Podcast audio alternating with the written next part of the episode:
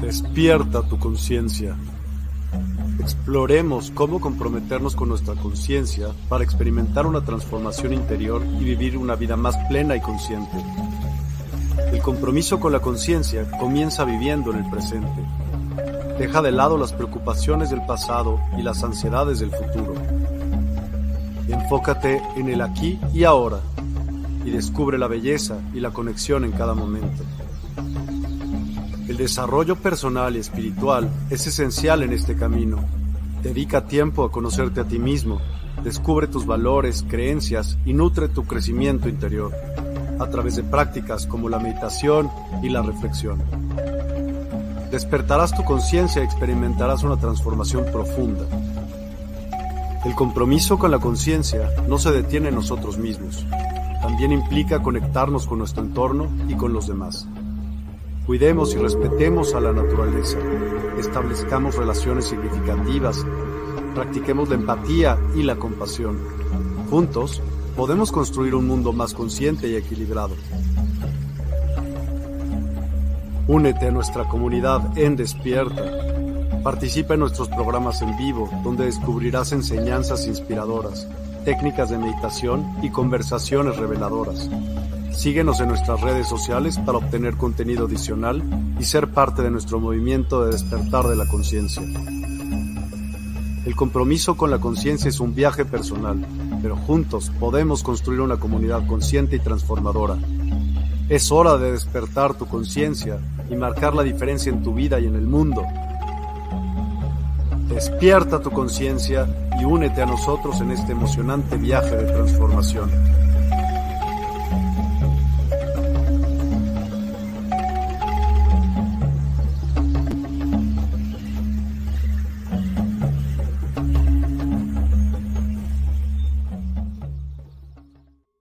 Hola a todos y a todas. Muy, muy buenas noches. Gracias por acompañarnos. Hoy es domingo 12 de noviembre. Tenemos a una invitada que acaba de estar hace algunas mm, semanas y que nos cae perfecto.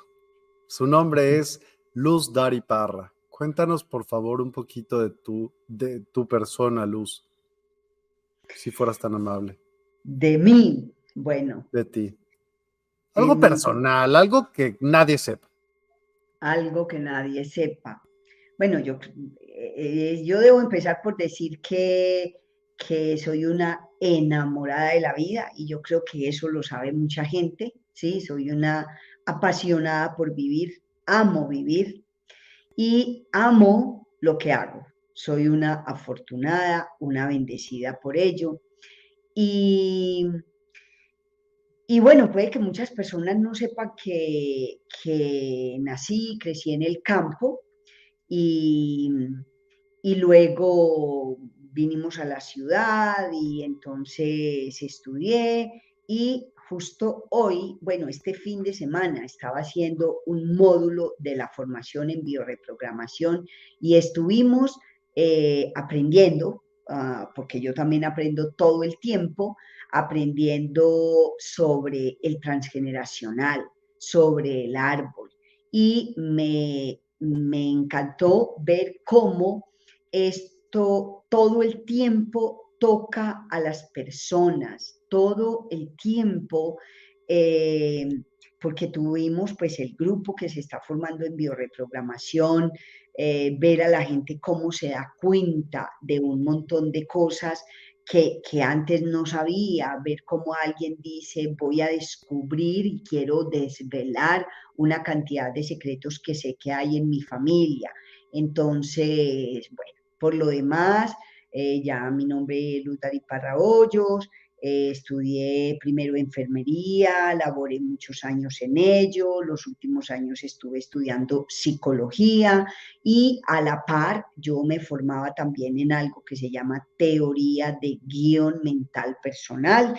Me estuve formando durante ocho años y eh, después de terminar la carrera, pues me fui a vivir a España a hacer un máster en psicología analítica de Jung y bueno, aquí estoy eh, haciendo, eh, procuro procuro todos los días eh, sembrar un granito de arena o aportar, aportar un granito de arena a que, a que el ser humano recupere o sí recupere el recuerdo de, de dónde viví, de dónde venimos. Venimos de la fuente, venimos de algo muy grande, muy lo máximo, ¿cierto? Y entonces qué bueno poder recordar eso que al llegar aquí a ocupar esta materia se nos olvida. Y si lo vivimos, eh, si, nos, si lo recordamos, podemos vivir de una manera más armónica, más amorosa, más dulce, más llevadera, más próspera. Entonces, qué bueno eh, poder participar y por ello entonces aprovecho y te agradezco que me permitas eh, o que me des la oportunidad de eh, aportar otro granito de arena a que nos mm, vamos encontrando más cada vez con nuestra esencia y podamos sanarnos cada vez más. Súper, mil gracias. ¿Y para qué? ¿Para qué hacer esto? ¿Para qué? Para estar mejor, porque, y aquí voy a, poner un porqué. Hay tanto dolor y tanto sufrimiento en la, en la humanidad, en este planeta, porque es muy posible, diría yo, que muchas personas ve que, en otros planetas también haya existencia. Nosotros conocemos este o vivimos en este, ¿sí? Habitamos este planeta y entonces, qué tan bueno que, que, podamos vivir mejor, porque, porque, como digo, hay tanto dolor que además se transmite generación tras generación tras generación y entonces sigue habiendo tanto dolor, tanto sufrimiento que, de pronto no es necesario, porque es que si sanamos esas historias que, que traemos y que por lo general están es en el inconsciente individual, en nuestro inconsciente individual y en el inconsciente de nuestro clan, de nuestra familia, así no lo sepamos o no lo recordemos. Entonces, si podemos vivir mejor, pues qué tal si lo hacemos, ¿cierto? Entonces, para eso, para vivir mejor. Suena increíble. ¿Y cómo sería una sociedad en la que se vive mejor? Para tú pensar. Para mi pensar. Imagínate que yo fuera, tú pídeme a mí. Bueno, vale gorro, pídeles a quien sea, a quien no vea si quieres. ¿Qué quieres? ¿Cómo te gustaría vivir? ¿Cómo te gustaría que fuera el mundo? Me gustaría que, que no haya la desigualdad que hay. Me gustaría que haya, eh, que todas las personas tengamos acceso o que quienes no lo tienen tengan acceso a, la abundancia infinita que hay en, el, en este planeta, por lo menos, yo diría que en el universo. Entonces, eh, a la abundancia infinita que hay aquí, que, que, no se tenga que morir gente de hambre, que no eh, tengan que Mm, estar sin un techo, sin una, un lugar donde vivir, que estemos en amor, que podamos vivir desde esa, ese sentimiento tan maravilloso que es el amar y que lo podamos además expresar y eh, manifestárselo a las demás personas y a los demás seres, porque no se trata solo de las personas. Eh, hay, hay, muchos seres vivos en este planeta, entonces qué tan bueno que eh, seamos capaces de amar y de respetar la naturaleza, de amar y de respetar a los animales, de, de amar y de respetarnos a nosotros mismos, empezando por por cada uno de nosotros y luego pudiendo seguir con, con todas las demás personas que nos rodean, ¿sí? Eh, eh, empiezo por mí, luego amo a mi clan, a mi familia, me relaciono bien con ellos y vamos, y eso se va expandiendo y se va haciendo cada vez más grande. Entonces, mm, pues por aquí alguien puso despertar conciencia. Sí, yo, yo sueño con el despertar la conciencia o que todos, digamos, tengamos la conciencia de que somos una manifestación de la divinidad, somos una, una, una chispita, una, una chispita de luz que venimos de esa divinidad. Entonces, qué bueno poder recordar eso para vivir de una manera diferente a como, a se vive actualmente. Sí, pareciera, pareciera no, en realidad es así. Para muchos seres humanos es muy importante hacer guerras y mantenerlas para enriquecerse con ello. Para muchos seres es importante crear conflictos entre unos y otros. Entonces eso trae mucho malestar, sí, mucho dolor, mucho sufrimiento. Entonces, qué tan bueno que podamos vivir en este planeta que es tan maravilloso, tan hermoso, que podamos vivir bien, que podamos vivir en armonía, en bienestar, en salud, ¿sí? Pues qué tan bueno. Entonces, eh, ese es eh, en parte también mi propósito aquí en esta vida. Y pues por aquí Francisca nos dice que cómo es de importante e interesante sanar nuestro linaje. Yo pienso definitivamente, eh, es que cuando eh, elegimos venir aquí a vivir esta, materialidad, sí, está en la dualidad, en la materia condensada, entonces pareciera que también elegimos venir a sufrir, ¿cierto? Y, hay unos que no, hay unos que no sufren, que prácticamente todo lo que les pasa es maravilloso. De hecho, hay gente, a mí me, me causa un poco de risa porque de hecho tuve una chica en consulta, estaba muy jovencita, tenía 17, 18 años cuando eso, y ella decía, es que a mí no me pasa nada de cosas interesantes.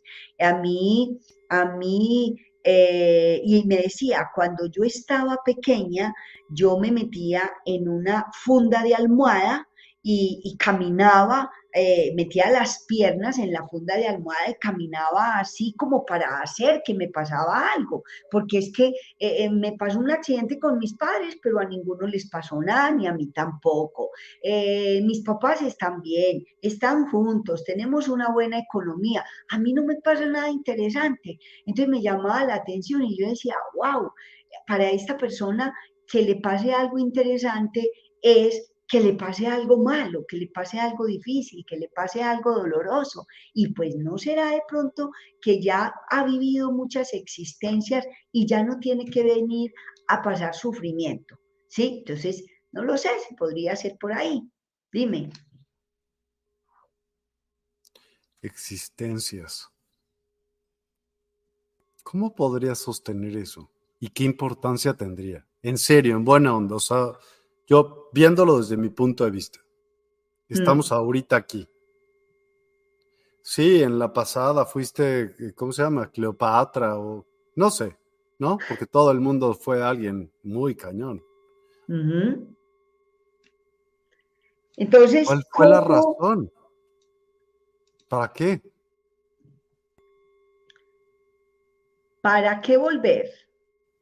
¿O para no, qué ¿Para qué no acordarte? ¿Para qué no poder ser, eh, pues hacer, continuar con lo que no pudiste hacer por bruto en su momento, por bruto, porque no tuviste la energía suficiente? Bueno, ese es mi pensar. Yo porque no tuvimos, porque no tuvimos quizás los recursos, quizás porque eso es lo que, lo que habíamos acordado venir aquí al venir aquí, ¿cierto? Entonces, por, e, yo te pongo un ejemplo. Yo atendí a una persona en consulta hace años y ella pasó por muchísimo dolor porque tenía fibromialgia, ¿sí? Cuando llegó a mí, tomaba cantidades enormes de, de, de medicamentos relajantes, medicamentos para dormir, medicamentos para el dolor, tomaba una cantidad enorme. Y en una de las sesiones de terapia, ella eh, se fue a, una vida anterior, a cuando estaba muriendo y murió en, eh, era teóricamente o según eso había sido una persona que había hecho mucho daño. Entonces, eh, acordó, pidió volver muy pronto. Entonces le dijeron, si vuelves muy pronto, vas a tener que pasar por mucho sufrimiento, por mucho dolor. Y dijo, no importa. Entonces vino esta como una mujer a tener mucho dolor, pasó por muchísimo dolor y por suerte hoy día vive de una manera completamente diferente porque sanó. Entonces, em, cuando tú dices existencias, yo digo, ¿y cómo, ¿y cómo podemos sostener eso? Pues lo podríamos sostener incluso la ciencia, hay más de un psiquiatra que ha demostrado que existen, eh, que hemos tenido vidas anteriores, hay mucha información al respecto. Y entonces, pues si se ha demostrado de alguna manera, si hay personas que pueden decir, yo en otra existencia hice esto o hice aquello y ahora puedo entender por qué aquí estoy viviendo esto, entonces, pues yo diría que, que de alguna manera está demostrado y hasta por científicos, ¿sí? De hecho, como, como decir que la muerte no existe, que hay personas que han ido allá y o han estado muertas durante 45 minutos, durante una hora y luego finalmente los reaniman y vuelven y cuentan lo que vivieron y de hecho cambian por completo su vida, ¿cierto? Entonces viven de una manera completamente diferente a partir de ahí. Entonces, pues... Em, Mm, yo diría que sí, que, es posible, pues que es bastante posible que, eso suceda. Yo creo en ello. ¿Tú quién fuiste en la vida pasada? No he, no he indagado en mis vidas anteriores, ¿no? He tenido personas que van a vidas anteriores, pero yo no he indagado en vidas anteriores mías puedo recordar o he podido recordar yendo a vientre, eh, sí he podido recordar mm, lo que pasó en, durante mi gestación, ¿sí?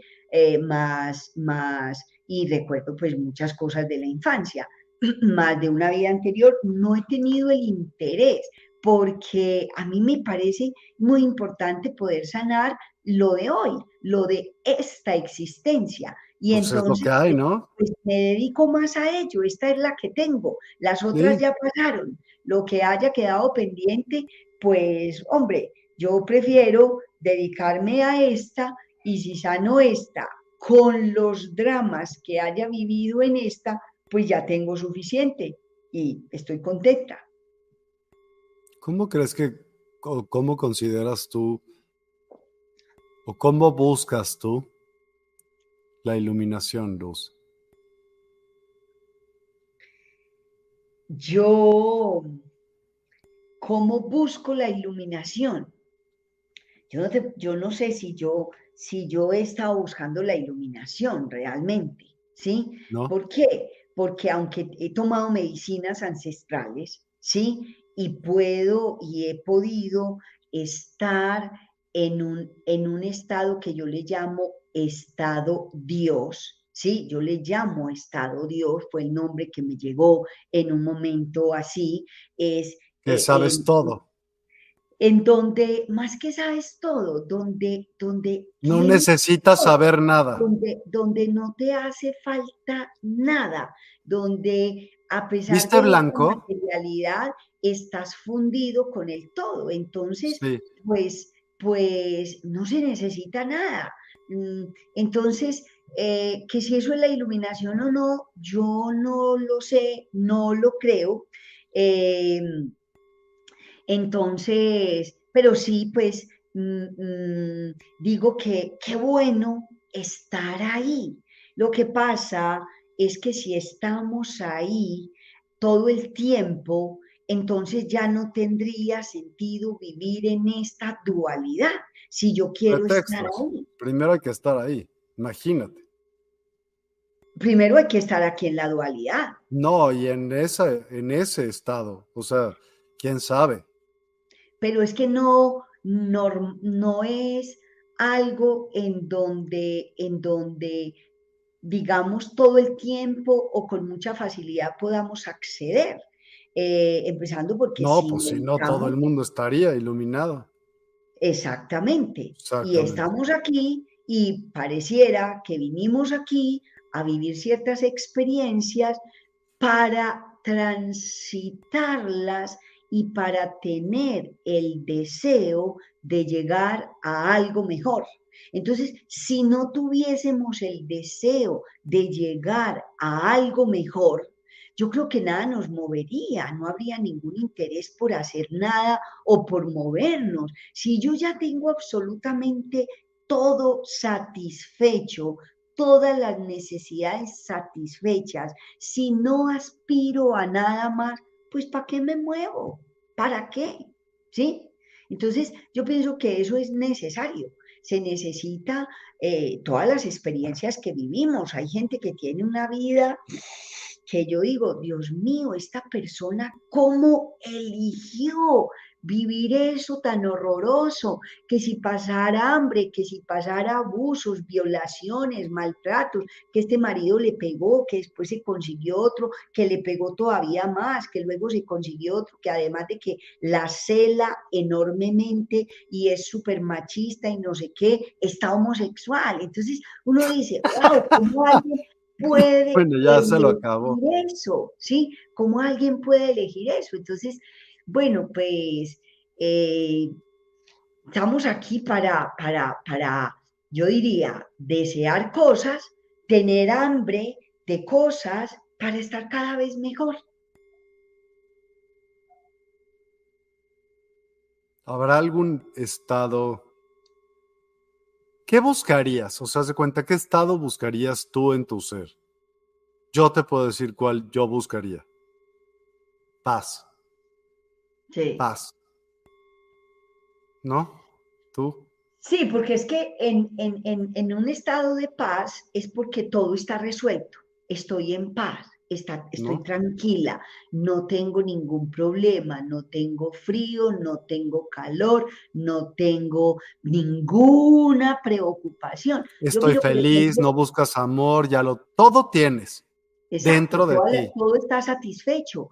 Por eso te digo que si todo está satisfecho, a lo mejor nada va a hacer que me mueva a buscar algo más. Mira, por ejemplo, yo ahora miro mi gata, que está allí, ¿sí? Una de mis gatas.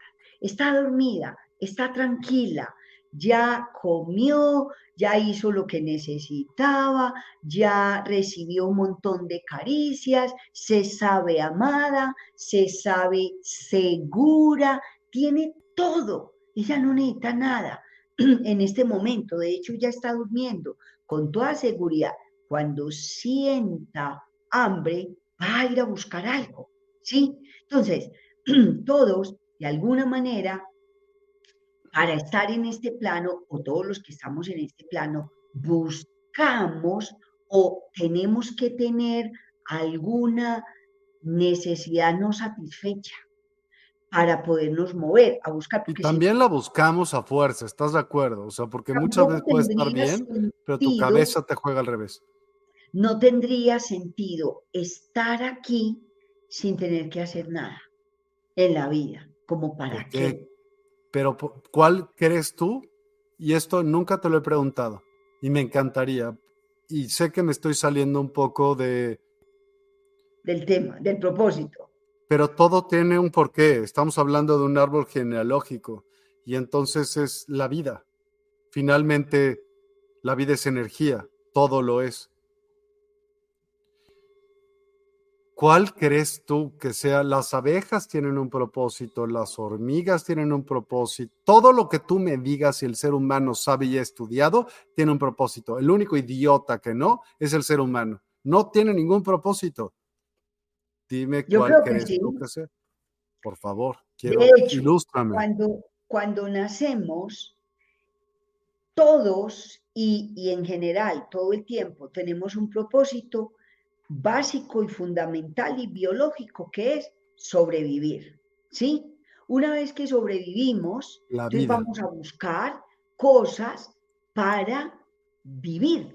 Entonces, el primer propósito es sobrevivir, no solamente los seres humanos, los seres vivos también, ¿sí? Me da risa que aquí Lili dice que no le encuentra el propósito de las cucarachas, ¿cierto?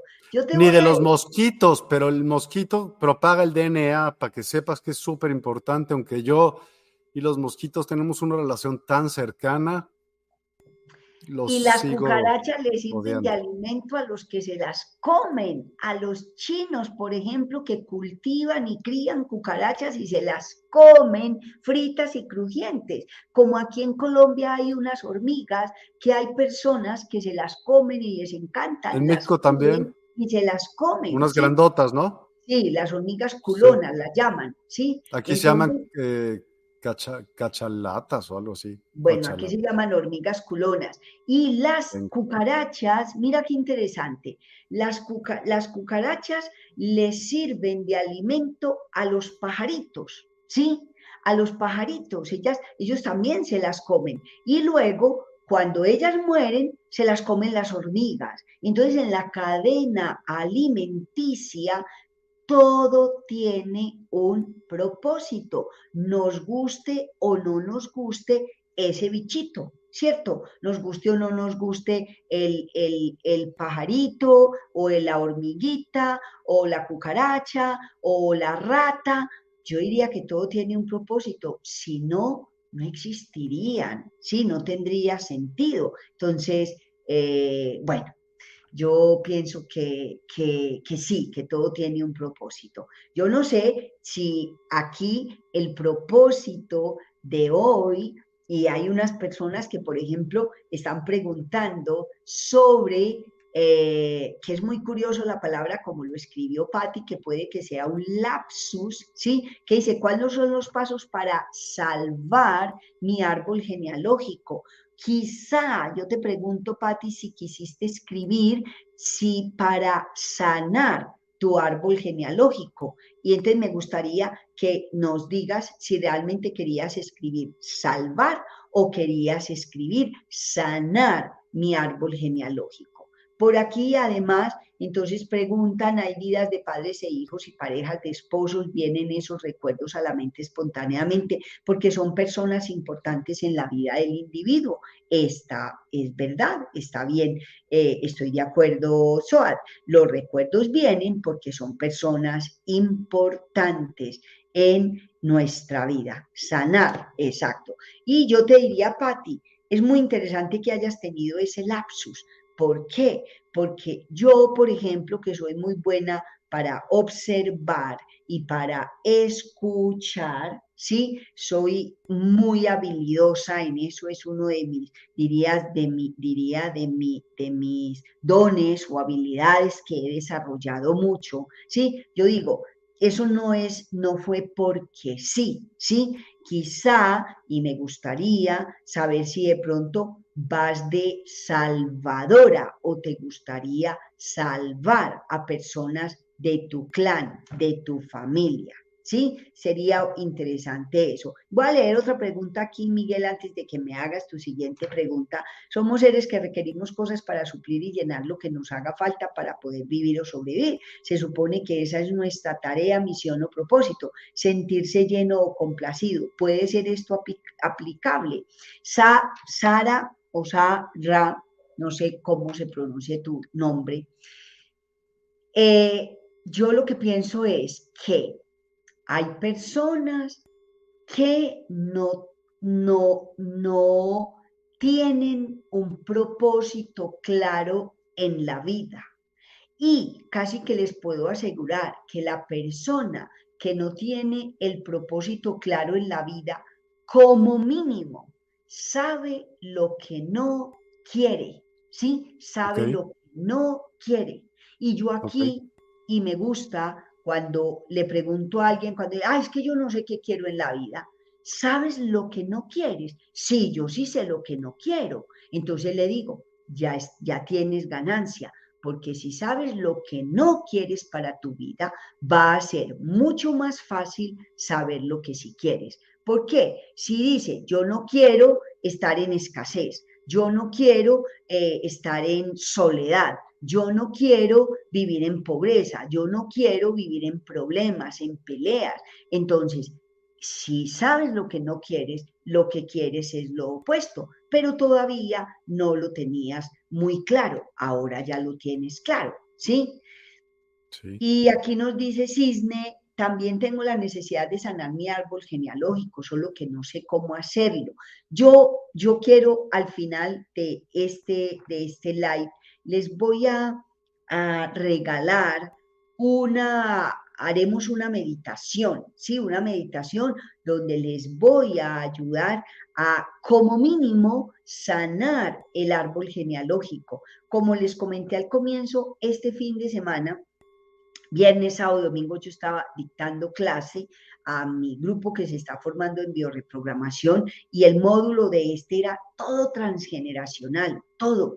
Y, y porque este fin de semana próximo además voy a tener un taller de psicogenealogía, donde van personas y yo todas las veces me maravillo, me gozo, me disfruto ese taller de psicogenealogía porque encontramos tantas respuestas a tantas situaciones que las personas no han logrado encontrar todavía. Entonces, poder ayudarles en eso, a encontrar las respuestas, a encontrar la sanación, a encontrar solución a su problema económico, a encontrar solución a su problema o, conflictos con el amor, eso me encanta, ¿sí? Dime, ¿cuál era tu pregunta, Miguel? Disculpa. Psicogenealogía es como entender el pensamiento de de tu, de tu ascendencia. Sí, cómo se relacionaban ellos, qué historias vivieron ellos para que yo esté viviendo la vida que vivo hoy. Por ejemplo, una mamá empieza a hacer el taller de psicogenealogía porque tiene un niño, cuando eso el chico tenía 12 años, ahora tiene 15, entonces tenía 12 años y era un chico que estaba supremamente agresivo, violento con los papás, con una hermana, con, con, con los compañeros, un niño muy inteligente. Y entonces lo atendían por psiquiatría, pero no sabían que, cómo ayudarle. Aunque estuviera medicado, ese niño se, se sentía muy, muy mal.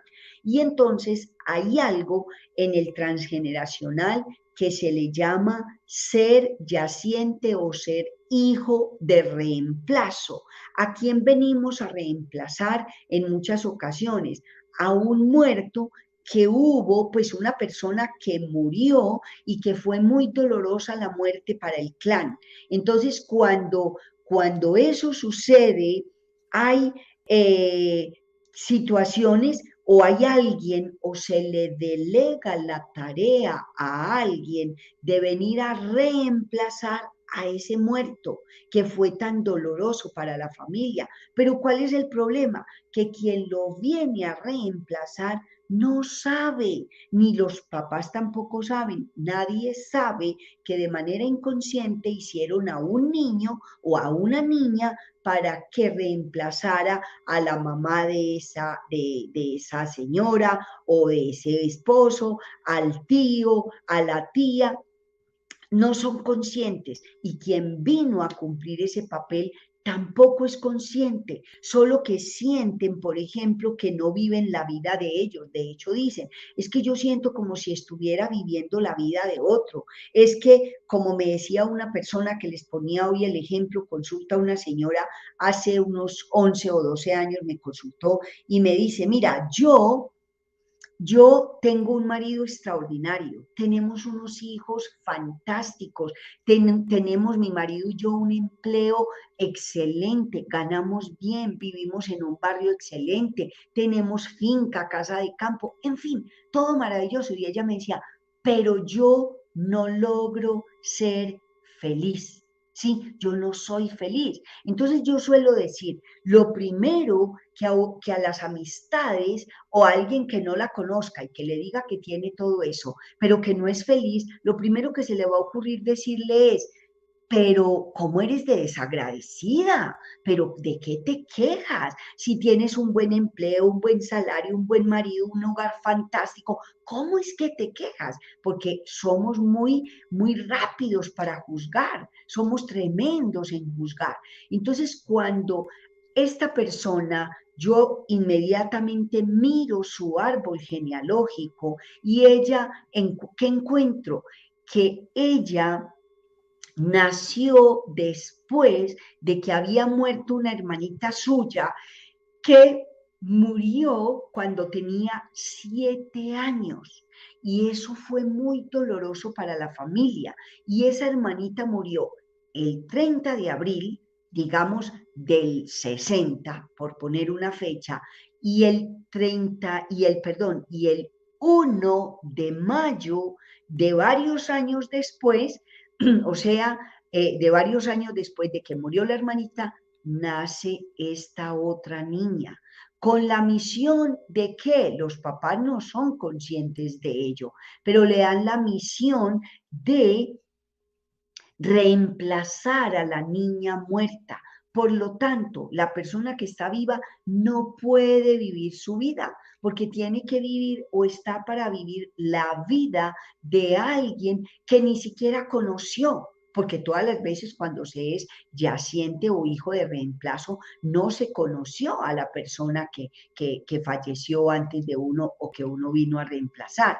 Entonces, es muy difícil para esa persona. De hecho, lo más mágico y lo más maravilloso, por eso amo yo esta labor con el transgeneracional, porque esta mujer toma conciencia, hacemos un protocolo para que ella tome su lugar en su clan y ella es feliz. Con eso es suficiente. ¿Sí? Entonces es maravilloso porque también he ayudado a muchas personas porque tienen una depresión, un niño con una depresión de dos años, porque a quien estaba reemplazando era a un tío suyo que había sido asesinado. ¿sí? El que yo les comentaba ahora, el primerito que les comenté, es que una... Eh, de ese niño, ese niño es reemplazo del abuelo que fue asesinado y en ese clan hubo varias personas asesinadas y hubo varios suicidios. Entonces, quien está viviendo la, la, vida o pretendiendo vivir la vida porque fue la tarea que el clan le asignó, es muy difícil para esa persona. Por aquí hay una pregunta que está muy interesante y que quiero responder porque tengo un caso así perfecto de esto. Mira, dice aquí, eh, Maki dice, se puede ser yaciente por el tipo de oficio que se ejecuta como el anestesiólogo, embalsamador, carnicero, tablajero. Yo no sé qué es tablajero, pero no, no es lo más importante. Te voy a contar algo, Maki. Mira, y pues para todas las personas que están aquí hay una persona que se formó conmigo, puedo decir tranquilamente, o de todas formas no voy a decir su nombre, sino lo que pasó. Ella es anestesióloga y con especialidad en cuidado paliativo, ¿sí? O sea, en manejo del el dolor, ¿sí? Y entonces, cuando, cuando está en la formación y hacemos algo que se llama proyecto y sentido, ¿sí? Proyecto y sentido, que es averiguar mm, los proyectos que nuestros padres nos transmitieron en el momento de la concepción. Y todo eso se hace de manera inconsciente. Entonces, esta mujer que realmente no había podido vivir su propia vida, que su mamá le tenía celos, y ahora le explico por qué, que había inclusive hecho un cáncer muy fregado, ¿sí? que no había podido vivir el amor, es una mujer súper preparada, una mujer hermosa como ser humano, hermosa físicamente. Y entonces, ¿qué pasó con ella?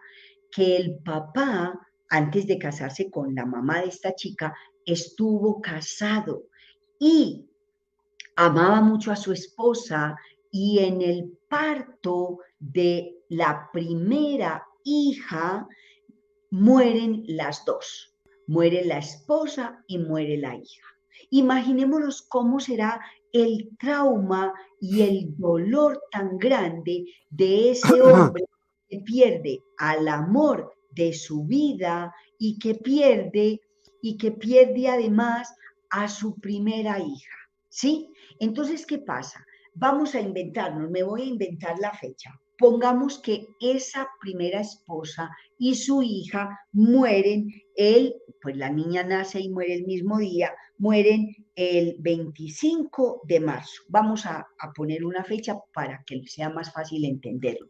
Pues este señor, después de que se más o menos recupera de ese dolor tan grande, se vuelve a casar y tienen, entre otros, a esta hija, ¿sí? Entonces, la hija no entendía por qué después, porque cuando ya está grandecita, la mamá siente celos por ella. Y es porque esta chica nace la misma fecha en que murieron la esposa y la primera hija, la primera esposa y la primera hija del papá de ella. Entonces esta, esta, esta mujer viene a, a, a reemplazar a dos personas que murieron. Entonces, por eso, además, su profesión es anestesióloga, porque la función más importante del anestesiólogo, si bien dormir al paciente es importante, es más importante despertarlo de la anestesia, ¿cierto? O revivirlo, es más importante que anestesiarlo, es todavía más importante reanimarlo y sacarlo de la anestesia. Entonces, ella se dedicaba a eso porque había mucho dolor en su clan, en su papá, y por eso también especialista en cuidado paliativo y en ayudar a las personas con dolor muy intenso. Entonces yo creo que con esto le, respondo la pregunta a, a Maki, sí, muchas gracias. Yo voy a mirar por aquí, me invitaron hace tiempo a una reunión sobre constelaciones familiares, participé e hice de niño o niña no nacida. Desde entonces asisto una vez por mes y sigo haciendo de niños no nacidos, qué interesante. Empecé a investigar y en mi árbol, de parte del clan femenino y masculino, había muchos niños muertos, abortos. Yo pienso que mi propósito es sanar a esos niños. Qué tan bueno, Sandra, que eh, estás ayudando a sanar a todos esos niños y niñas. Lo que yo te invitaría es, a lo mejor puedes terminar, porque yo no sé hasta dónde eso eh, te esté beneficiando a ti. Y no quiero decir que le perjudique o que le haga daño, ¿cierto? Sino que se pueda cortar de una vez y sobre todo ocuparte de tu vida. Sin embargo, si tú sientes eso como propósito, pues qué tan bueno, qué tan bueno, porque mira qué bonito, estás cumpliendo con tu propósito de ayudar a otras personas, ¿sí? Bueno, por aquí, poco atrevida, ser humano es algo valioso en este universo, ¿para quién o quiénes somos seres importantes o solo experimentos? Eh, sí, es una pregunta eh, yo llamo a estas preguntas un poco eh, voladas fuera de lo común, ¿sí? No, no es lo más común y yo te diría, ¿para qué o para quién somos importantes? Yo te puedo decir lo que yo pienso, y eso no es una verdad absoluta, ni tienes que creerlo, ni lo tiene que creer nadie. Pero si lo pensaras en virtud sería, dime, ¿qué piensas?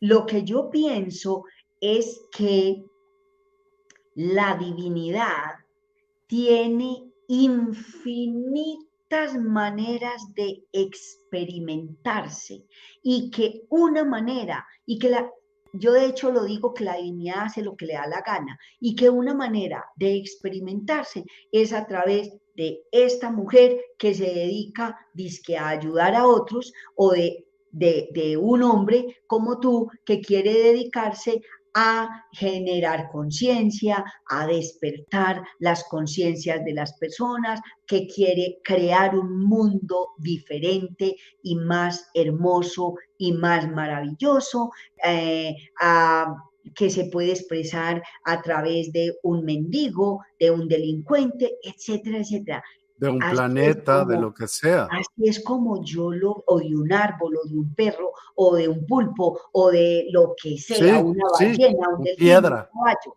Entonces yo pienso eso, no tiene, no tiene, no es una verdad absoluta, a mí me sirve, a mí, y me funciona, ¿cierto? Y me gusta que me haya llegado en un momento dado esa, esa manera de, de pensarlo, ¿sí? Bueno, Espérame, antes de que contestes ninguna otra pregunta. Cuando hablas de, fíjate, y, muchas preguntas y, del árbol genealógico, y entonces yo soy así porque quién sabe quién, ¿no es también un pretexto para decir no me hago responsable de lo que me tengo que hacer responsable, sea lo que sea? Yo diría que no. ¿Sabes por, qué? Me gusta mucho esa pregunta. Porque hay muchas personas que no, que no ni siquiera revisan por ignorancia, ¿sí? Y la palabra ignorante es el que ignora lo de antes. No es que sea bruto, no es que sea torpe, simplemente lo ignora. Y todos yo diría que ignoramos un montón de cosas, ¿cierto? Y, eso te hace ser débil. Ahí y la información está ahí. En momentos dados podemos descargar, descargar más o menos información, ¿cierto? El caso es que está ahí. Entonces, yo de hecho suelo contar esta historia, ¿sí? Que voy a contar en este momento un hombre que tenía un tema muy importante por resolver. No me gusta llamarle problema, sino un tema muy importante por resolver. Y resulta que entonces el domingo agarra su mochila y pone unas botellitas de agua, unos zumos, unos sándwiches, unas frutas y le gusta mucho caminar y se va para la montaña. El hombre camina, camina, camina, cuando tiene sed bebe, cuando tiene hambre come, dele, dele. De repente se da cuenta que son como las 3 de la tarde, que se alejó muchísimo de su casa y que hace un sol tremendo y que no tiene nada de líquidos para beber. Entonces el hombre se dice, tengo que encontrar agua.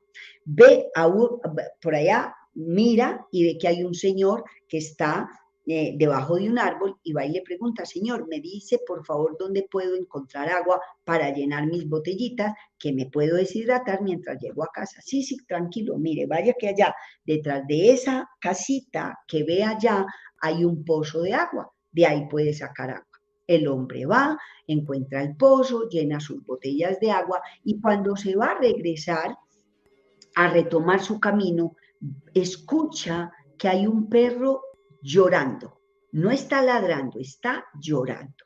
Y el hombre le llama la atención y, entonces ve además que, o sea, da la vuelta, ve dónde está el perro, ve que hay un perro que está sentado sobre un montón de tablas que pareciera que hubieran tumbado un techo, hay clavos y el perro está ahí sentado. Entonces va donde el señor y dice, oiga señor, ese perro que está ahí sentado, porque está llorando. Y le dice, hombre, pues porque está sentado sobre un clavo. Y dice, si está sentado sobre el clavo, ¿por qué no se mueve de ahí? dice, hombre, lleva como cuatro días ahí. ¿Será que todavía no le duele lo suficiente?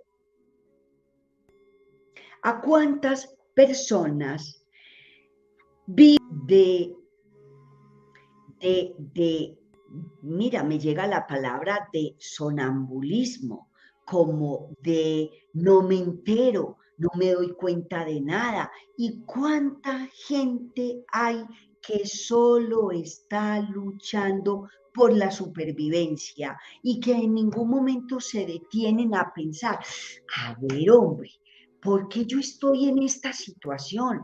¿Por qué yo vivo como tan mal?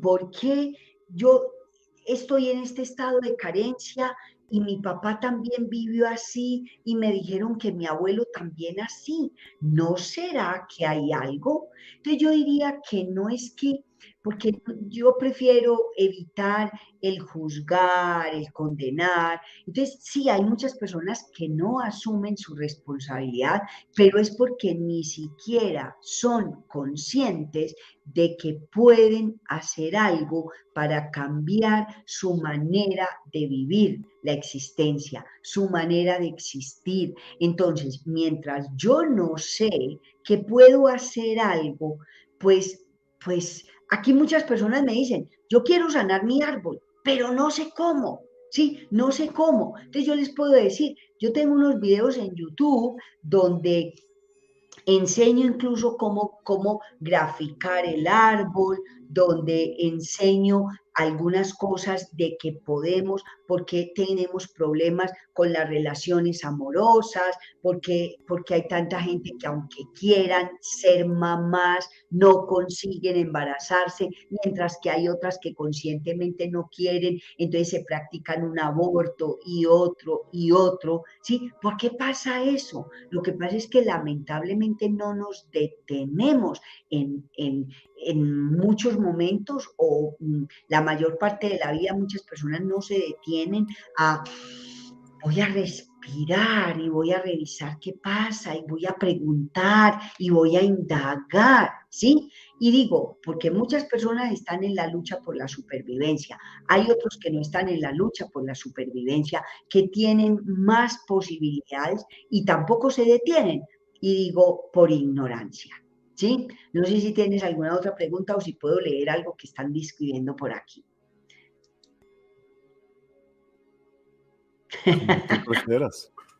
Vale, por aquí dice, yo tengo actualmente en mente y corazón sanar mi clan y son metas eh, que están propuestas para hacer. De hecho, me hace muy feliz cada vez que hago constelaciones familiares y rituales de ancestro. Incluso disfruto mucho estas reuniones espirituales con mis ancestros, pero no sé qué sucedió esta vez de Día de Muertos que se celebra en México el 1 y el 2. No me nació ni prender una veladora, ni quise hacer nada, ni platicar con mis ancestros. ¿Qué sucedió? ¿Qué pasó? Yo no lo sé.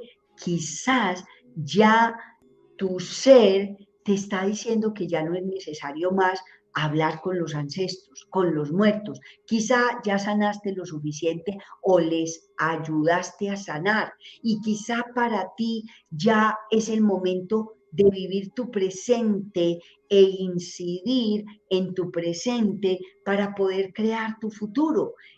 Te voy a decir algo, la única persona que realmente tiene esa respuesta eres tú. ¿Sí? Entonces, por aquí alguien me pregunta que si el sufrimiento del yaciente o el fantasma es transmitido por el ADN. Lo que es transmitido es el dolor de las personas que vivieron la pérdida. Te voy a poner un ejemplo que fue muy tenaz. De hecho, yo hago un taller que, que lo llamé volver a nacer y que es especialmente ir al momento de la concepción, cuando nuestros padres nos concibieron y nos transmitieron, ojalá que, no viva tanta pobreza como yo, ojalá que sea un hombre para que me ayude a trabajar y resulta que nace una niña y es un problema para esa mujer, ojalá yo no quiero tener hijos y lo hago es porque me toca, eh, una cantidad de cosas que pasan cuando nos están concibiendo. Entonces yo hago ese taller y en ese taller eh, vino un hombre incluso de México, México es muy grande, ¿cierto? De alguna parte de México vino eh, este hombre, porque tenía unos dolores impresionantes en todo su cuerpo. No era fibromialgia, le dolía todo, le dolía casi que le tocaran la piel. Era un tema de... ¿No era eh, herpes zóster?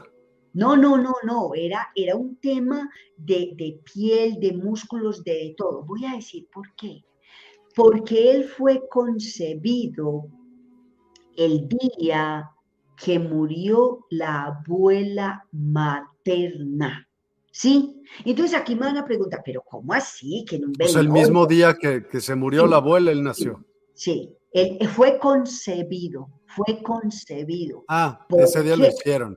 Exacto. Entonces, ay, pero ¿cómo así? ¿Pero por qué van a tener deseo de tener sexo un día en que la mamá está bien triste y no sé qué?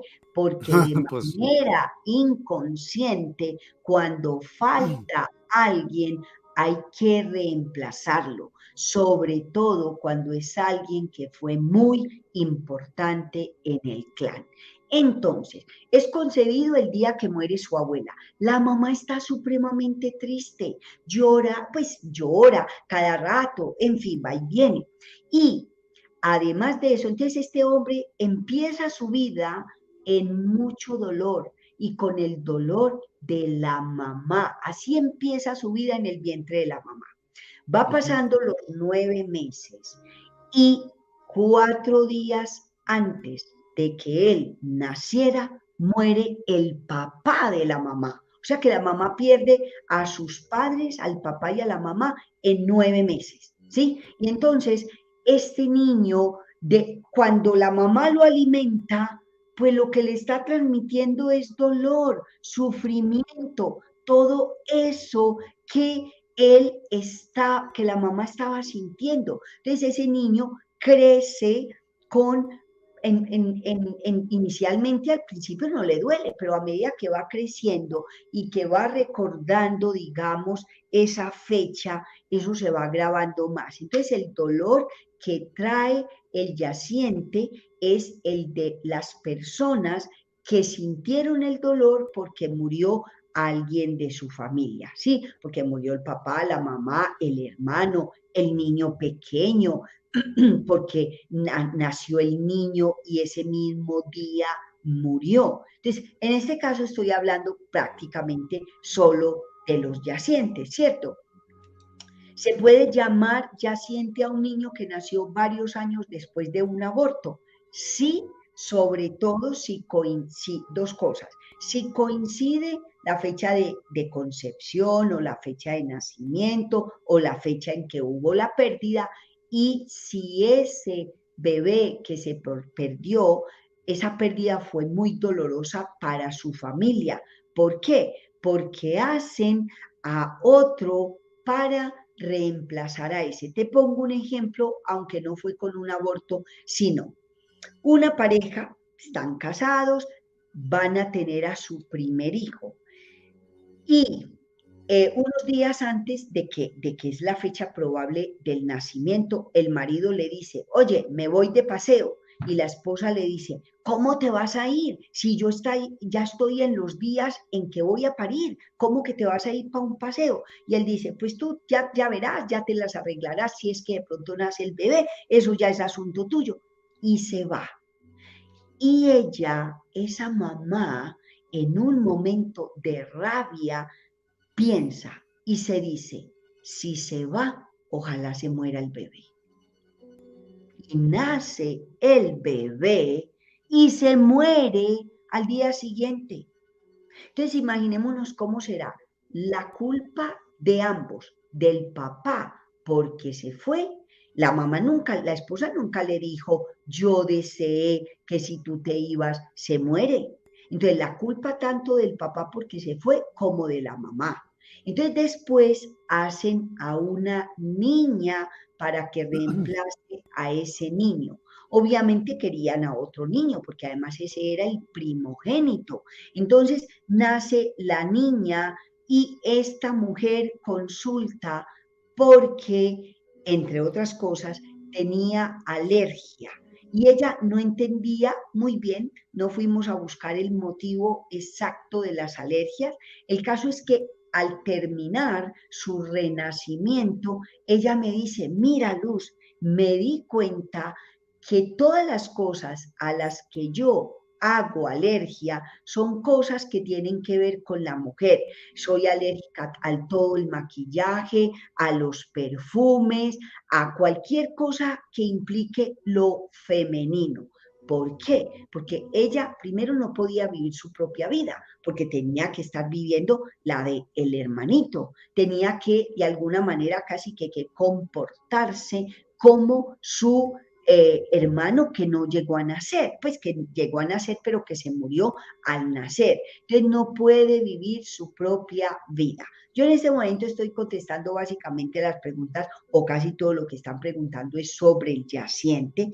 Ya te voy a, dar la palabra que yo me acuesto en ella, pero eh, el tema es que eh, me gustaría también si poder hablar de otro tema muy importante que hay en, en o que, que tiene que ver con el árbol y con esas cosas que tenemos que sanar de nuestros ancestros. Sí, porque por aquí hay una pregunta, hay casos en los que se pueden romper esos patrones, pues no todo tiene que ser repetitivo. En caso, en casa hubo un ejemplo muy claro, ya que él no repitió lo que hizo su papá y su abuelo y coincide en lo que comentan sobre detenerte a ver qué es lo que estás haciendo. Pues no somos tan no inteligentes para no darte cuenta de ello, es decir, aceptar y hacerte responsable de tus propios actos. ¿Sí? ¿Cómo se sana el árbol? No, cuando se sana el árbol no se estará alterando el orden divino de equilibrio en los destinos de las almas. Me gusta mucho esa pregunta, Tania. Sí, me gusta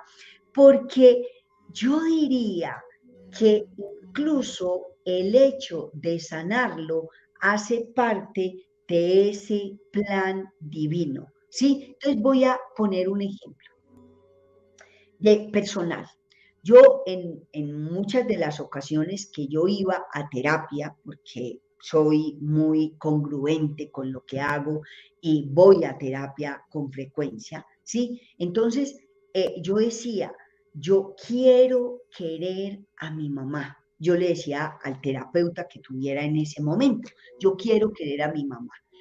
No porque la odiara, ni porque tuviera rabia con ella, ni porque tuviera ningún conflicto específico con ella, gracias a Dios. Me considero una buena hija, solo que yo no sentía el amor tan grande que, por ejemplo, sí sentía por mi padre.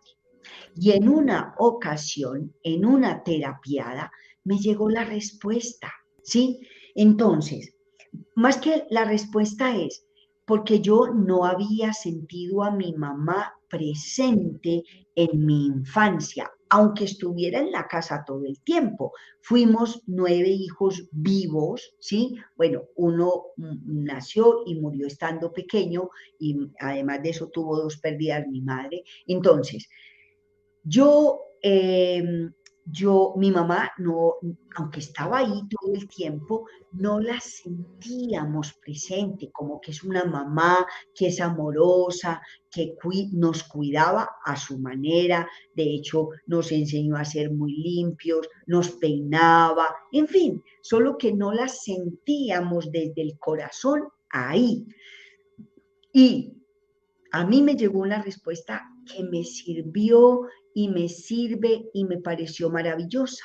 Entonces, el rol que mi madre desempeñó, no estando presente, hizo que yo me convirtiera en la terapeuta que soy. ¿Sí? Entonces dije, wow, gracias a que mi mamá no estuvo como la niña pequeña la necesitaba, eso es lo que hizo que yo hoy día haya podido ayudar a miles de personas que he atendido en terapia, ¿sí? Miles, miles y miles son más de 15 mil personas que he atendido a terapia a miles de personas que he atendido en los diversos talleres que yo hago, taller de psicogenealogía por el que ha pasado muchísima gente, taller de volver a nacer que lo hago muy frecuente y ha pasado mucha gente, taller de sanando la relación con el dinero, taller de herramientas de terapia, en fin, han pasado miles de personas por la formación. Y además de eso, entonces me llega también gracias a eso dos de mis hermanas se han formado conmigo y se dedican a ayudar también a muchas personas a sanar. Entonces, si interfiere o no interfiere, yo pienso que hace parte de las elecciones de lo que venimos a vivir aquí. porque es que todos estamos desempeñando un rol y desempeñamos un rol para la pareja, para tantas personas, ¿sí? En el yaciente, entonces, el heredar el dolor se puede ocasionar inmovilización en el organismo de alguna enfermedad como parálisis. Sí, porque hay enfermedades que son típicas de los yacientes. Y de las enfermedades típicas de yaciente tenemos las enfermedades paralizantes, el Parkinson, la esclerosis múltiple. También hay otras enfermedades como el sonambulismo, la parálisis cerebral, también la diabetes, incluso las apneas del sueño. Son enfermedades típicas del yaciente. ¿Sí? Entonces, em, que si yo soy sanadora para seguir sanando a mi árbol, también procuro ayudar a sanar mi árbol, por supuesto, ¿sí? Aparte de ayudar a muchísimas personas y ayudarme a mí misma a estar cada vez mejor y más contenta. Tú ibas a, tú tenías alguna pregunta, Miguel. Todo esto que nos estás platicando y toda esta experiencia acumulada que tú has tenido a través de los años? Cuéntame el suceso que te hizo. Siempre hay un suceso que te hace cambiar todo. Que dices, ok, ya, ya sé que estoy en el agujero máximo. Ahora de aquí, ¿cómo salgo? ¿Para dónde salgo? ¿A dónde quiere llegar Luz Dari? Yo tuve... Los Dari, Dari te llamas Dari, Dari. Sí, Luz, Dari, son dos nombres, es un nombre compuesto, Luz Dari, que para mí es dar, luz y recibir también. Entonces, mira, cuando yo tenía cinco años, yo ya sabía leer y escribir. Sí, cuando, de hecho, cuando entré a la escuela, que yo cumplo años en enero, y aquí se hace el calendario A, entonces acuario. escolar, en enero. Entonces yo ya sabía leer y escribir porque mi madre me enseñó. Entonces, ya en diciembre yo iba a hacer la primera comunión. Y el día anterior había que confesarse. Yo ya ¿A los cinco años? Sí, sí, porque ya sabía leer y escribir, entonces yo ya había hecho toda la preparación para la catequesis y todo ese tema, ¿sí?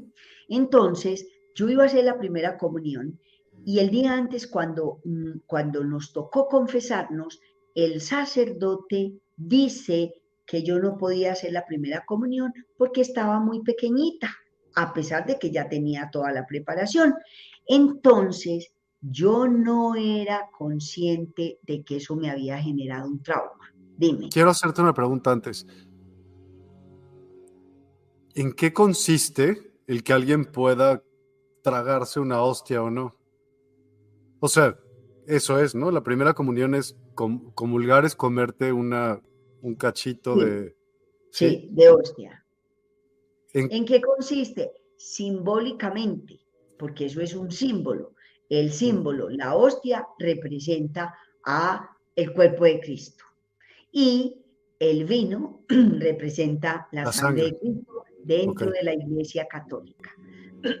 que yo a veces pienso, eso es como canibalesco, pero bueno. Súper, súper, súper, mega. Pero, bueno, eh, no entremos en ello porque sería hablar de religión y Listo.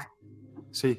El caso es que para una niña de cinco años, el que le dieran la hostia era, me dieron a Dios. O, como yo lo viví, no me dieron a Dios. Yo no era consciente de eso hasta que ya adulta, yendo, haciendo formaciones. ¿Pero si lo hiciste ahí o no? No, no la hice a los cinco, la hice a los seis. Pero entonces, ¿qué pasó? Y esto es importante. A la niña de cinco años no le dieron a Dios. Y aunque la de seis lo recibió, la de cinco se quedó con ese traumada. Exacto, exacto. Entonces, ¿eso a qué me llevó a mí? Para mí fue un trauma muy positivo, Yo no me quejo de ese trauma, fue muy positivo. ¿Por qué? Porque yo entonces viví durante muchos años en una búsqueda de Dios. Y a los 12 años yo leí la Biblia completa, desde el Génesis hasta el Apocalipsis, completica a los 12 años. La Biblia católica. Sí. A los 12 años una compañera de bachillerato, yo estaba en primero bachillerato o en grado sexto, y una compañera tenía una Biblia ilustrada, o sea, con figuritas, con imágenes, me la prestó y yo la leí completica. Dime. A lo mejor tú me puedes contestar esta pregunta. ¿Y de cuántos libros comprende la Biblia, la Biblia católica? Yo ahora no recuerdo, creo que el 72, no te puedo decir, la verdad, no te puedo decir. Órale. Tendría que buscarlo porque están, está el Nuevo Testamento. O sea, tu familia era súper católica, súper católica. Yo. Tu familia, al menos. Sí. Pues, Sí. Tenía acceso a 72 libros, pues, o sea, léete este, ¿sí? No, lo que pasa es que todos están contenidos ahí mismo. Entonces ah. uno lee y lee, y el Antiguo Testamento todo primero eran guerras y guerras, y un Dios muy perseguidor, y un Dios eh, que mataba a un montón de gente, en fin. Pero el asunto es, no, yo, yo no quiero entrar aquí, ¿sí? Entonces, eh, yo a los 12 años leí la Biblia porque me gustaba mucho leer. Entonces una amiga me presta la Biblia, yo la leo completa y yo le cojo mucho más amor a la lectura y empiezo a leer y a leer y a leer. O sea, yo estaba ávida de conocimiento. Más adelante, ya de adulta, incluso viviendo en España, en un taller que estaba haciendo de una semana donde yo me estaba formando, de repente me llega una imagen donde me veo con los cinco años, ¿sí? Con el vestido que fui a confirmar, un vestidito a los cinco años, que iba a ser la primera comunión y que no me la dieron, y me vi perdida, me sentí perdida porque no me dieron a Dios esa misma imagen que yo veo en este momento, esa misma imagen me volvió dos veces más. Cuando eso me volvió en diferentes momentos de terapia, entonces yo me voy a terapia a sanar esa historia. De hecho, hice un acto simbólico para sanar ese trauma de la, la de no haber, de que a la niña de cinco años no le dieron a Dios. La de seis lo recibió, pero la de cinco estuvo buscando a Dios durante mucho tiempo. Yo puedo decir que yo ya encontré a Dios y me siento feliz y me siento contenta, porque no hay que buscarlo afuera, Mira, 66 libros, gracias, divididos en 39 para el Antiguo Testamento y 27 para el Nuevo Testamento. Muchas gracias, Sara. Excelente, ¿sí? Entonces, entonces son 72 los nombres de Dios, no los libros de la Biblia. Así que ya ves. Eh, y que para que pueda que quepan en uno, tiene que ser con esas con ese, ese papel tan supremamente delgadito, porque si no una, sería una cosa muy, muy pesada. En fin, el caso es que entonces yo estuve en esa búsqueda de Dios, ¿sí? Hasta que yo finalmente, pues es que Dios está en todo realmente, está en, en, en, mí, está en ese animalito, está en ese árbol, está en esa persona que no me gusta, etcétera, etcétera. Entonces ya dejé de buscar afuera, porque está adentro puede estar dentro de cada uno de nosotros. Entonces, eso para cerrar ese tema. Entonces, fue un trauma positivo, muy positivo para mí. A mí me gusta que eso me haya pasado, porque eso hizo que yo estuviera buscando a Dios hasta que sentí que lo encontré. Puede que no sea la misma situación o experiencia para muchas personas. Entonces, el hecho de que a mí me gustara leer fue lo que hizo que, por las situaciones que vivíamos en mi familia, con mi papá, un papá campesino, ignorante, eso no quiere decir que fuera bruto porque era muy inteligente, ignorante, ignorante de cómo criar hijos, es que casi nadie le enseña, ni casi nadie se forma para criar hijos.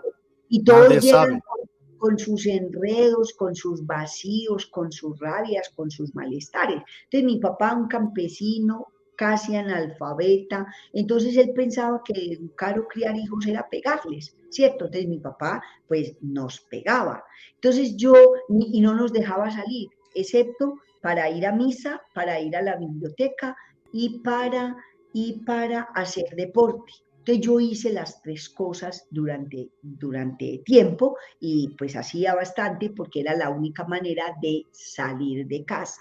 Entonces, ¿qué hacía? Pues prestaba muchos libros en la biblioteca y lo que yo gastara de dinero lo invertía en libros. Entonces yo leía, leía, leía, leía, ahí iba a toda conferencia que podía, que me llamaba la atención. Entonces fue así como en una ocasión, estando laborando en enfermería y yo laboraba en el servicio de recién nacidos, va un médico urólogo que también laboraba en la misma clínica a dar una conferencia sobre algo que él llamó teoría de guion mental personal que es la película que hicimos en nuestro inconsciente cuando estábamos pequeños.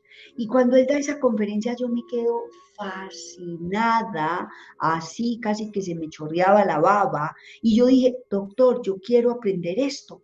Y él me dijo, ve, aquí está el número del teléfono, llama a la secretaria y desde ahí empezó mi caminar y mi proceso de crecimiento personal y deseo de hacer cambios en mi vida y de contribuir a los cambios de mi familia que no nos manifestábamos el amor de ninguna manera y que hoy día todos podemos decir así de fácil, te amo, ¿sí? Y que podemos abrazar y podemos acariciar. Esas cosas no se hacían en casa. Entonces yo he contribuido bastante porque yo misma sin, decirle, papá, venga, yo le enseño a abrazar, yo al empezar a dar abrazos, al empezar a dar besos, ellos también... Contribuyes a que pase.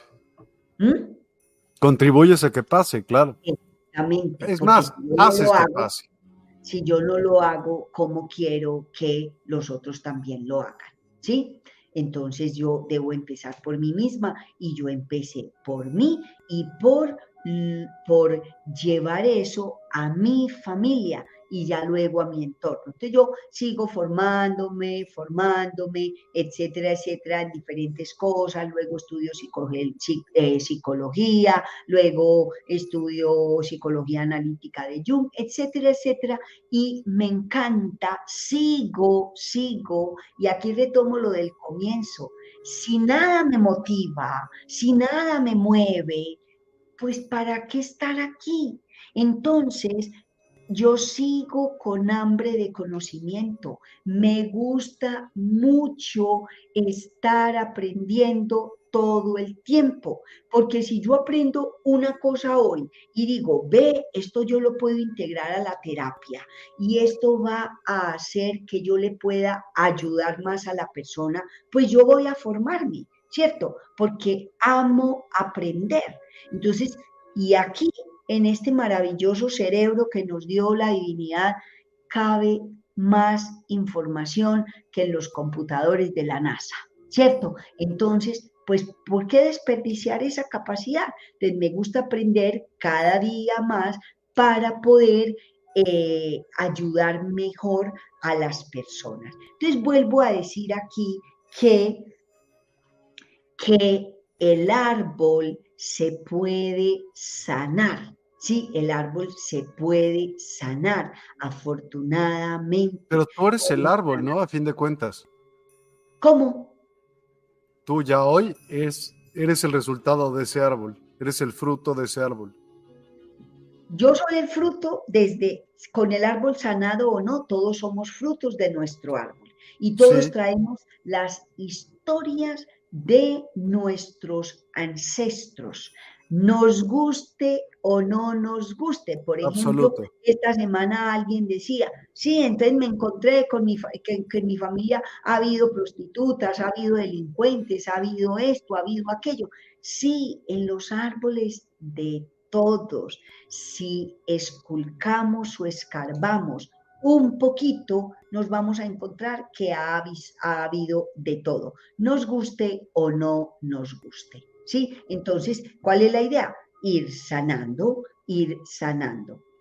Bueno, por aquí ya nos dicen que son 76 los libros de la Biblia, vamos a tener que preguntar a Google, pero bueno, eh, bien, eh, no fue perfección, pero fue muy ejemplar, nos dio cariño y algún regaño cuando fue necesario. No me quejo, fue muy buen padre. Yo amo a mi padre, ya trascendió y mira, tú dices, tú eres fruto de ese árbol, de la sanación, porque a pesar de que mi papá nos pegaba un montón, hasta por cualquier tontería, ¿sí?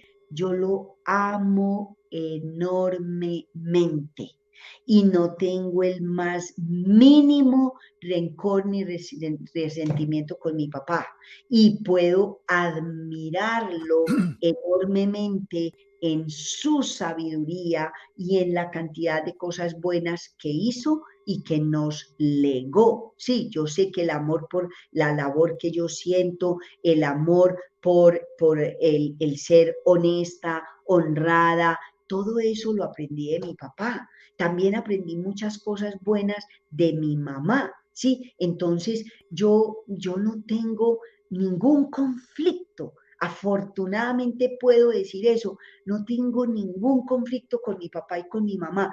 Y no quiere decir que yo no tenga nada que arreglar o que sanar en mí. De hecho, siempre digo, ay, que me quede faltando que me siga faltando un poquito, porque me encanta vivir en este plano. Entonces yo prefiero que me siga faltando un poquito para poder seguir teniendo ganas de aprender, de sanar, de estar aquí, de ayudar más, etcétera, etcétera. ¿A dónde quieres llegar? O sea, a lo que yo me refiero es, vete al fin de tu vida, cuando puedas. Y decir, volteo atrás e hice qué. ¿Para qué? ¿Cuánto necesito hacer para sentirme orgulloso de mí?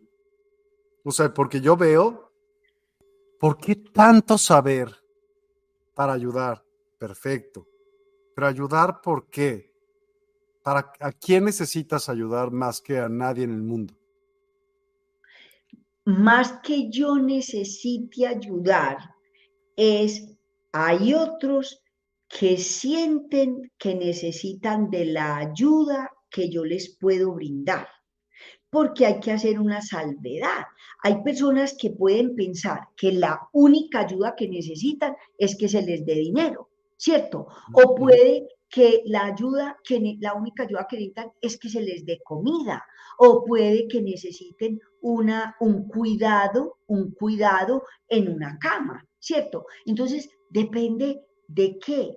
Hay personas que vienen a mí porque teniendo mucho dinero, tienen pérdidas grandes de dinero. Y dicen, mira, yo soy un empresario o un negociante o yo tengo estos negocios, gano mucho dinero, tengo mi vida muy bien, pero estoy teniendo unas pérdidas enormes de dinero. Entonces ayúdame para no perder el dinero.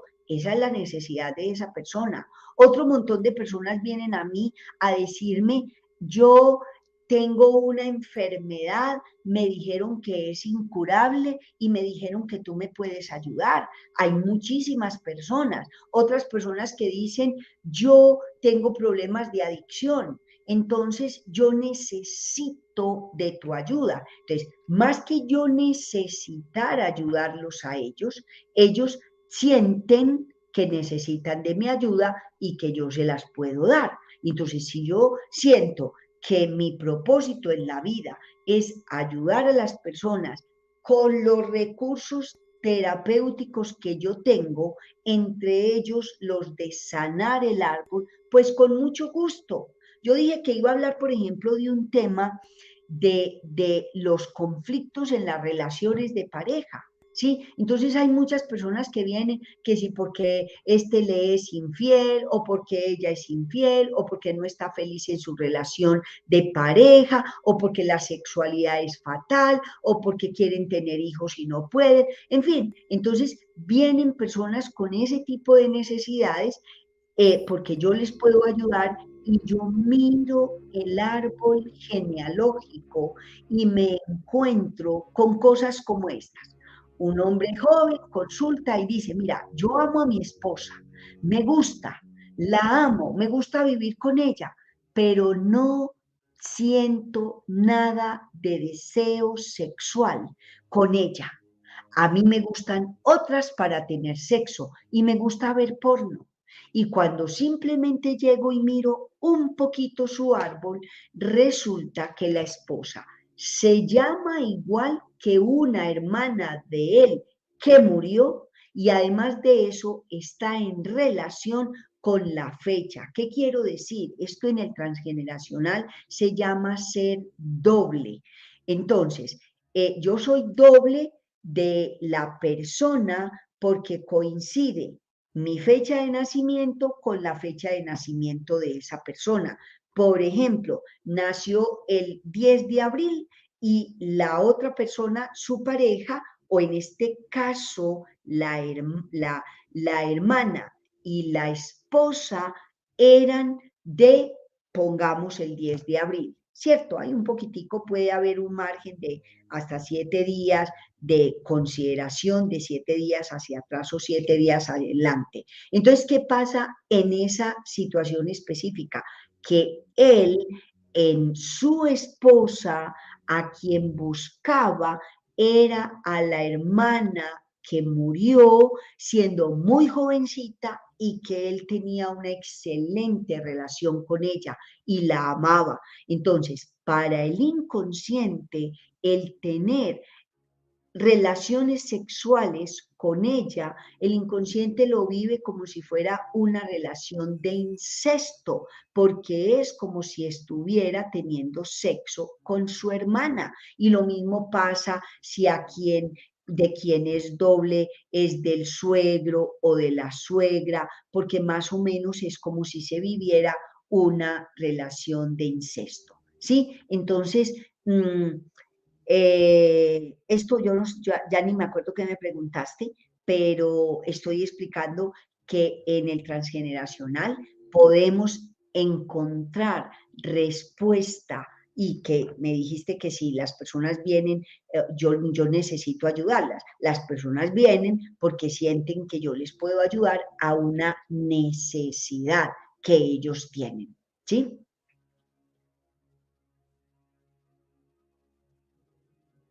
Pero otra vez, sigue mi pregunta prevaleciendo. A Luz Dari, mm. ¿qué busca en la vida? Para Luz Dari, no quiero para los demás, para Luz Dari. Porque Luz Dari tiene también un lugar y debe de ser tu lugar. Sí. ¿Cuál es? Yo tú dijiste que busco en la vida. Yo te voy a decir que yo me siento una persona muy afortunada, muy bendecida, vivo bien, me encanta, amo, me aman, me relaciono bien, ayudo a personas. Entonces eso hace, esas cosas hacen que yo me sienta feliz. ¿Cierto? Entonces yo vivo muy contenta y muy agradecida. Y como ya tengo todo eso en mí, te puedo decir, tengo paz. Ahora bien, ¿qué me hace falta? A mí me gustaría poder ayudar más de manera eficiente y de la manera adecuada a otros miembros de mi familia a que también estén muy bien. ¿Para, qué? Para yo sentirme aún mejor de ver que ellos están bien. Ahora, respetando los procesos de ellos, porque yo digo, así sea mi hermano o mi hermana de sangre, porque somos hijos del mismo papá o de la misma mamá, ¿cierto? En esta existencia, entonces los otros también son hermanos, porque son seres humanos. Entonces, puede que ese hermano o esa hermana mía no sienta la necesidad de vivir mejor, está conforme con la manera que tiene. Respeto o procuro respetar. Yo no le voy a ir diciendo a todo el mundo, yo, yo te ayudo, yo te ayudo, yo te ayudo. No, yo de hecho, por ejemplo, si veo una persona, por ejemplo, que tenga una enfermedad, ¿sí? Y yo me encuentro con esa persona o veo que tiene un niño que está enfermo, yo pregunto, oye, ¿qué tiene tu hijo o qué tienes tú? Entonces le pregunto. Entonces, de acuerdo a lo que me diga, en fin, qué está haciendo, etcétera, etcétera, yo le, yo le digo, yo te puedo ayudar a que ese niño o tú se puedan sanar, porque es encontrar el poder de la sanación en ellos mismos. Si la persona acepta mi ayuda, maravilloso. Si no, yo no puedo hacer nada. Y así es con todo en la vida. Si el otro no quiere, yo no puedo obligarlo a que reciba la ayuda. Pero tú lo sabes regalado. Digo, tuviste nueve hermanos. Nueve, nueve, son un montón. ¿Cuántos hijos tienes tú hoy? Sí, se puede no tengo hijos. No tuve hijos. No, no ejercí la maternidad. ¿Por qué no? Por un tema inconsciente. Porque, pues eso lo vine a saber ya de adulta, cuando ya había decidido no buscar tener hijos, ¿sí? ¿Y qué fue? Eh, preparando una clase inclusive, entonces yo me planteé, pues no, preparando una clase, dije, ah, con razón, yo no tuve hijos. ¿Por qué? Porque de manera inconsciente, ¿cierto? Interpretamos las mujeres de mi familia que el papá es un peligro para los hijos ¿Por qué? Porque nos pegaba. Entonces, el papá es peligroso y pues para no tener un papá peligroso, mejor no tener hijos. Entonces, por ejemplo, eh, eh, una de las hermanas, madre soltera, la otra un matrimonio más o menos que termina en divorcio. La otra inicialmente madre soltera, después se casa y después se divorcia en cuanto tiene los hijos. Ya no, no necesito o eso es todo inconsciente. No necesito o no quiero tener al papá de mis hijos aquí con mis hijos porque les puede hacer daño. Todo eso es inconsciente y de eso me di cuenta yo cuando ya estaba adulta y cuando dije durante un poquitico de tiempo, dije, bueno, vamos a hacer un bebé y pues en ese poquitico de tiempo no vino y yo dije, ya, me, me voy a dedicar a lo mío y también puedo ser feliz sin ejercer la maternidad. Y vivo muy contenta así y vivo en una excelente relación de pareja ¿cierto? Entonces, yo puedo decir, a nivel, de, a muchos niveles, yo estoy muy bien, estoy muy contenta, estoy muy tranquila con la vida y pienso que todo eso es gracias a todo el proceso personal, terapéutico e incluso espiritual que he realizado y que sigo realizando. Por supuesto. Yo, Miguel, opina que quiere tener una gran vida, más bien, quiere tener una gran muerte. Y para tener una gran muerte, esa fuerza necesario tener una gran vida.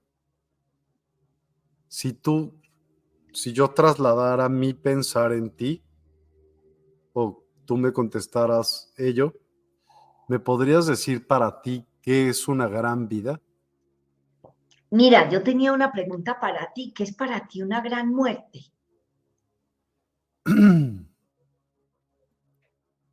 el haber realizado casi o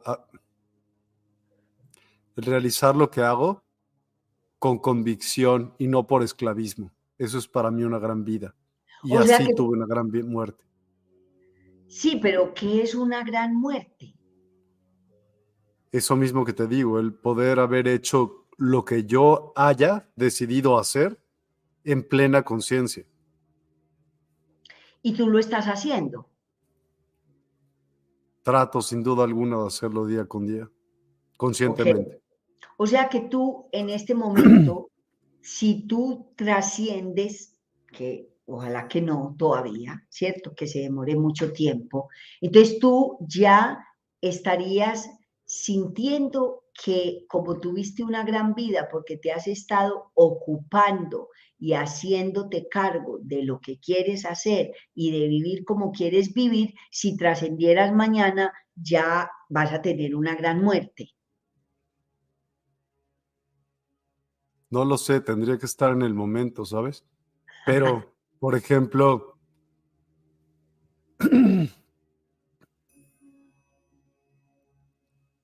el sobrepasar mis miedos me hace tener una gran vida. Sí, totalmente porque los miedos me limitan absolutamente a hacer cosas que yo hubiera querido, querido hacer, sea lo que sea, a lo mejor para ti no es importante, a lo mejor para otra persona no es importante, pero aquí lo único que importa en mi universo soy yo. Sí, totalmente. sobrepasar esos, vencer mis miedos es para mí tener una gran vida.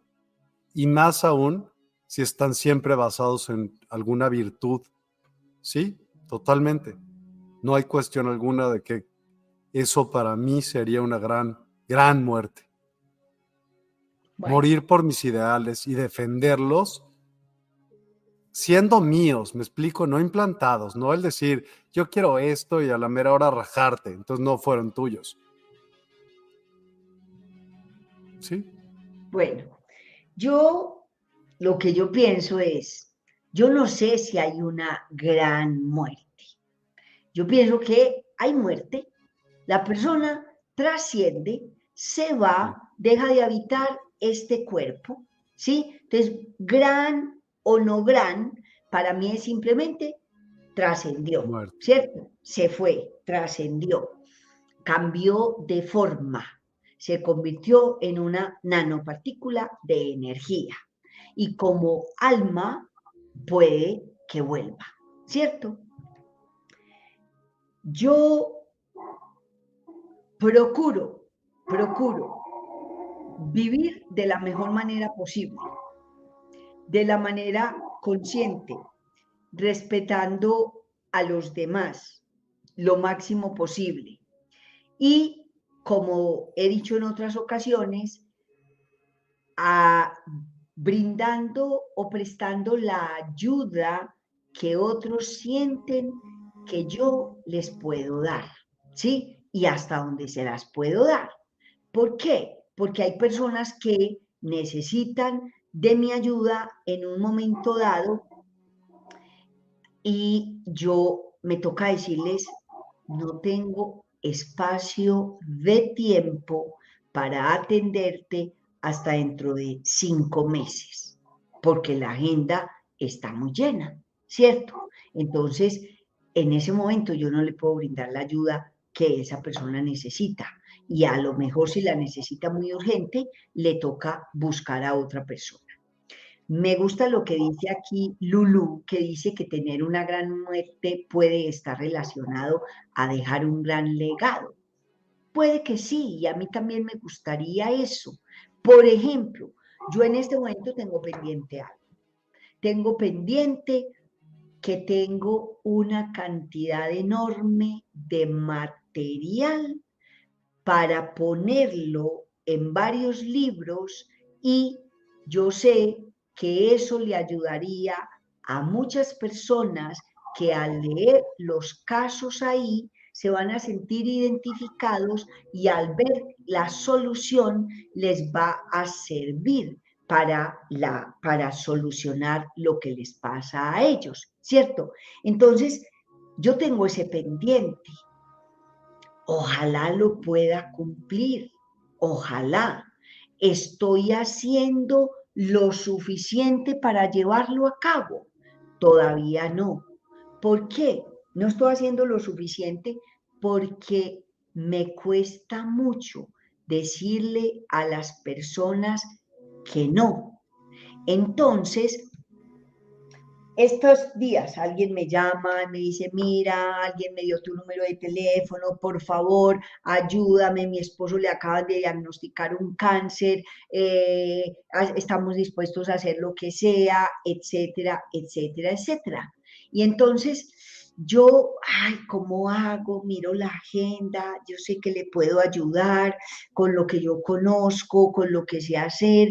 Entonces, finalmente, cuando yo que pongo en la agenda y separo un día que está supuestamente para yo escribir u organizar la información o estudiar más, finalmente termino llenándolo con las personas que me dicen que necesitan la cita urgente. Entonces yo no estoy haciendo lo que debo hacer para cumplir con ese propósito. ¿Sí? Entonces, eh, ¿me voy a sentir culpable por eso?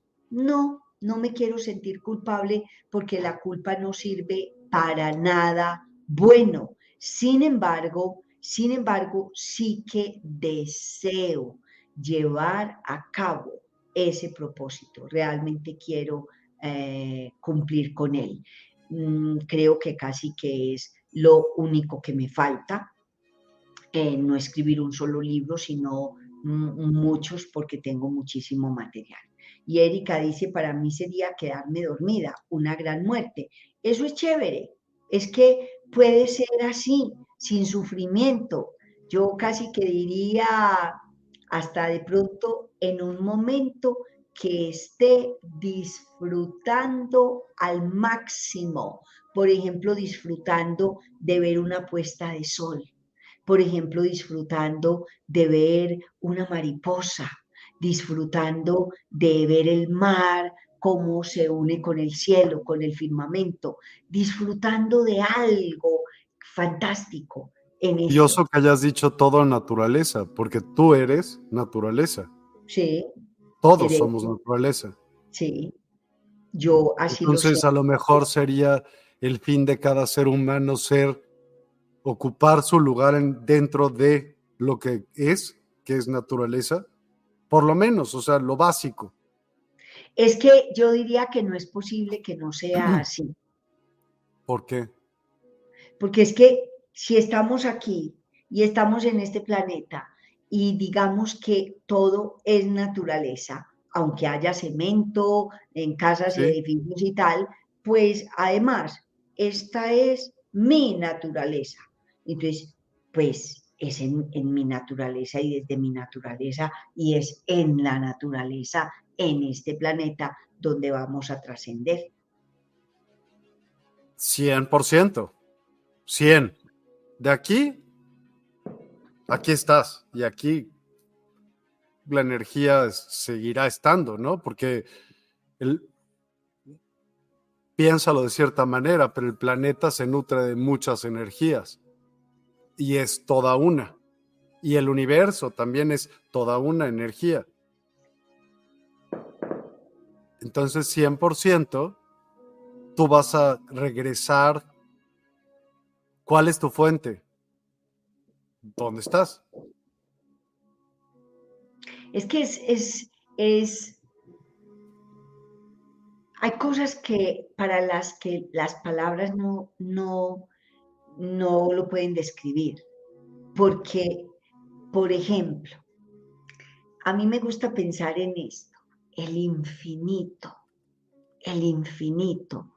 ¿Puedo yo o soy capaz de concebir con mi mente racional el infinito.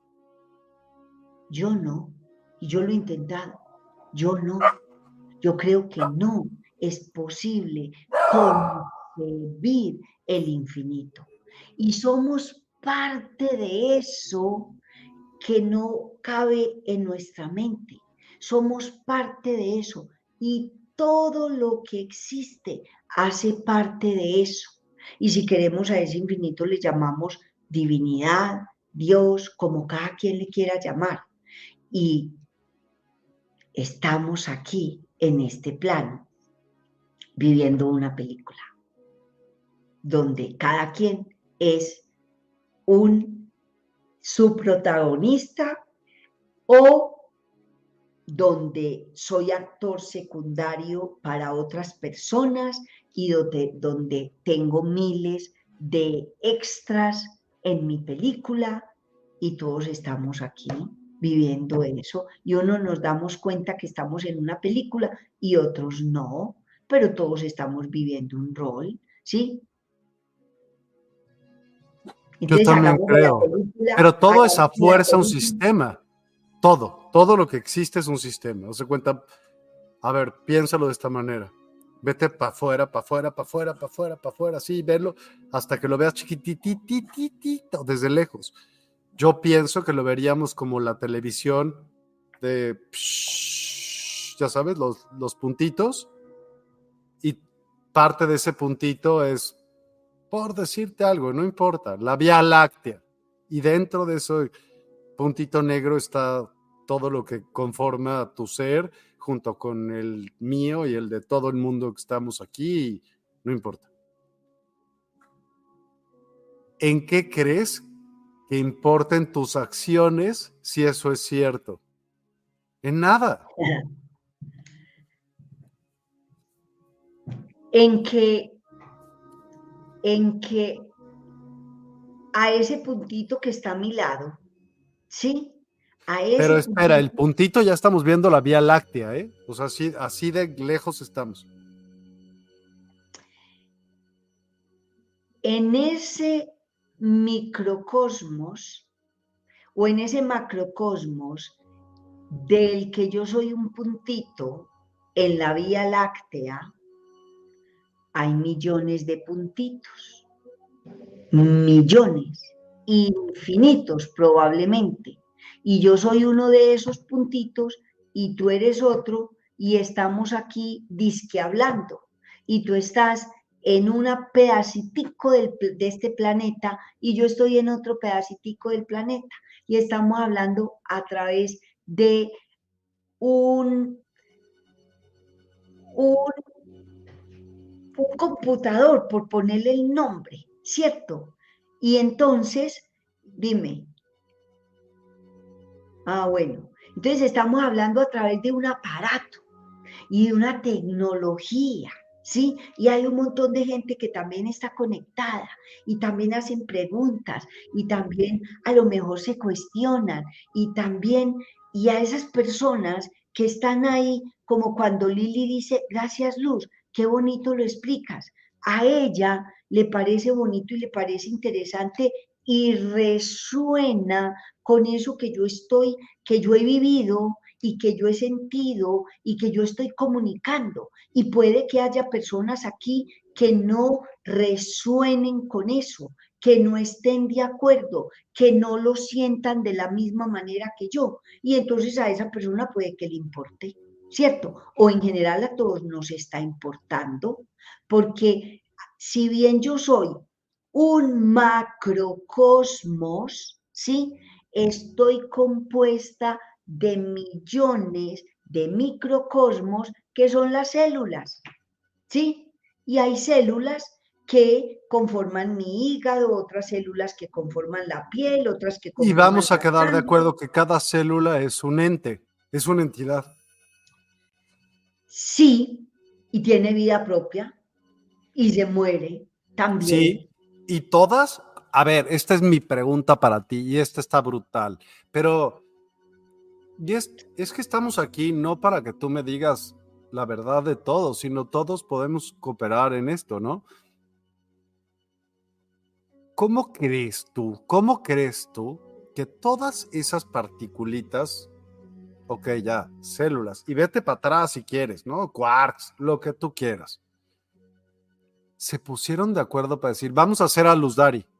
O sea, todos vamos a conformar a las a luz Dari y, y por eso yo creo que también tienes tantos pensamientos, porque todos esos entes piensan y pues unos más que otros, dependiendo la frecuencia vibratoria en donde estés ocupando en ese momento, puedes oír la sumatoria de ellos. Por eso pensamos 900 mil cosas, ah, ¿no? Bueno, eso pienso yo. ¿Qué opinas? Dime qué, qué le ves a ello. ¿Por qué te ríes? ¿Piensas que estoy muy loco o qué? No, porque estoy, estoy pensando en, en, la respuesta y en eso que estás diciendo, de que cada célula, yo creo que es más cada paquete de células. Ahora bien, un paquete de células, porque son específicas, conforman mi hígado. Otro paquete de células conforman el pulmón, otro paquete de células el corazón, otro paquete de células la piel, otro paquete de células las neuronas, ¿sí? Entonces, que si tienen vida propia, si yo, como el, este macrocosmos, dejo de existir, esas células también dejan de existir. Dependen de que yo exista como este ser humano que soy para que ellas también existan. Si yo dejo de existir, esas células que me conforman a mí también dejan de existir. No. O las que te conforman a ti. Todo es energía. Sí. La energía tiene varias características. Entonces se transforman porque la energía se transforma. Se degrada, se transforma, se varias cosas, pero nunca deja de existir. La, entonces la conciencia tampoco podría dejar de existir. Y si esto fuera cierto, tú recordarías tu vida pasada. ¿Por qué dejas de tener conciencia de lo que antes pasó? Sí, es. Yo no estoy diciendo ni, ni negando ni acertando que existan vidas pasadas pero, ¿cómo? O sea, ¿dónde, cuando hablaste de ciencia, dónde está esa relación de ciencia y Dios? O sea, y el otro ya lo hablaba, ¿no? Diario trato de hablar de cosas así. ¿Dónde? ¿Dónde? O sea, porque dice X que es científico, ¿cómo lo puede? No hay manera de comprobar nada de esto. No hay manera de comprobar nada de qué. Por ejemplo, de la reencarnación de alguien que tuvo conciencia pasada.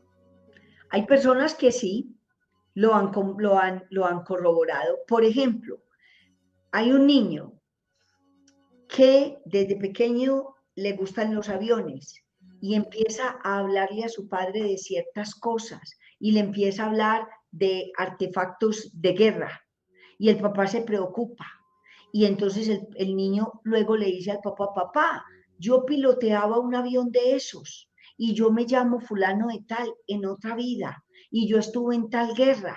Y, y, el papá investiga, investiga, el papá o la mamá, uno de los dos, porque había uno en contra y otro a favor de lo que decía el niño, y dice, y yo tenía una hermana que se llamaba fulana de tal. Y luego se encuentran, o sea, el papá busca, porque como ese chico murió joven, el papá indaga, investiga mucho y encuentran a esa señora que era la hermana y se encuentran y la señora ya estaba mucho mayor, obviamente, y cuando el niño la ve, la llama por el sobrenombre que él le tenía a ella y se reconocen enseguida, ¿cierto? Y eso lo podemos ver, pues se, pudo ver, esto es una investigación de un psiquiatra, y entonces, eh, ¿cómo era que ese niño sabía y conocía la, la, marca del avión o el modelo, el de las armas, etcétera, etcétera? Se supone, por ejemplo, que el Dalai Lama, que hay niños que, reencarnan a X Dalai Lama y que todos son reencarnación de otro y los van buscando y ellos saben dónde está el que va, el que reencarnó a tal Dalai Lama. Entonces, bueno, yo no sé, Miguel, el caso es que yo yo, yo diría que el propósito de este live era hablar del el transgeneracional, del árbol, ¿sí? Para quien le interese mucho mirar si existieron o no, si existen o no existen vidas pasadas y tal. Hay una peli que a mí me encanta, ¿sí? Se llama Caótica Ana, ¿sí? Donde alguien investigó, en fin, es una peli, a mí me gusta muchísimo esa peli. Nunca la había escuchado y he escuchado otras, pero esa jamás. Caótica, Caótica Ana. Caótica Ana, impresionante, ¿sí? Entonces yo les invito a que la, a que la, la vean, ¿sí?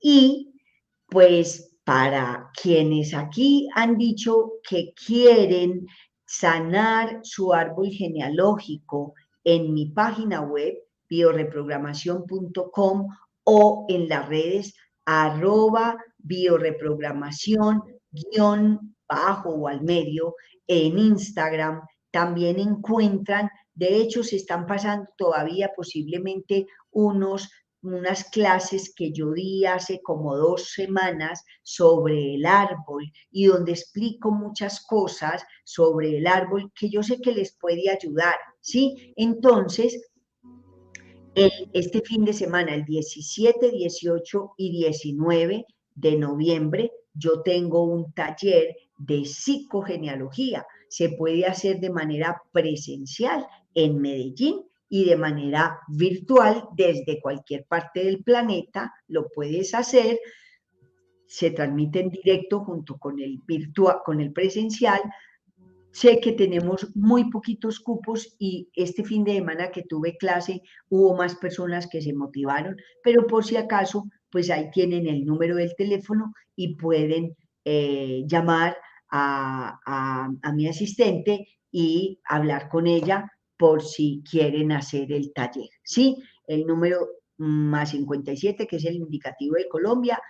Eh, bueno, más que ese número es el otro, el de María J, ¿sí? Porque es el, el, el 305-246-7551. 305-246-7551. En ese pueden solicitar la información quienes quieran sanar el árbol. En mi página web tengo muchos videos, no solamente del transgeneracional, sino de muchos otros temas que les pueden ayudar mucho, ¿sí? Entonces, más 57 305 246 75 51. yo Espero haber aportado, yo ya debo ir cortando, espero haberles aportado bastante a, sus vidas o al menos un poquito y haber sembrado un granito de arena para el bienestar. Y, y, muchísimas gracias para todos los que están ahí y para ti que me has invitado a tu canal y pues qué bueno poder seguir conversando de cosas y de preguntas tan filosóficas y profundas que me haces. Espero que estas, estas profundas y filosóficas preguntas hagan una reflexión en quien nos esté escuchando. No, nunca serán las preguntas de quién tiene la verdad o no, eso no es importante. Lo que es importante es cómo pueden beneficiar esas preguntas, pues hacia todos los que estamos aquí presentes, ¿no? Y más bien el agradecimiento es mío porque, y viene desde la mejor, la mejor intención, mis preguntas, porque yo jamás invitaría a alguien a mi casa para hacerlo sentir distinto. Al contrario, claro que no. Te agradezco a ti también muchísimo tu tiempo y tu, tu dedicación ante esa gran vocación que es servicio. El servicio es, es una parte bien importante para cualquier ser humano. Te lo agradezco infinito y esperemos volver a, encontrarnos, a coincidir y en esto y en muchas cosas más. Muchísimas gracias, Luz A ti muchas gracias y a todos saludos, un abrazo y bendiciones, que me gusta bendecir a la gente.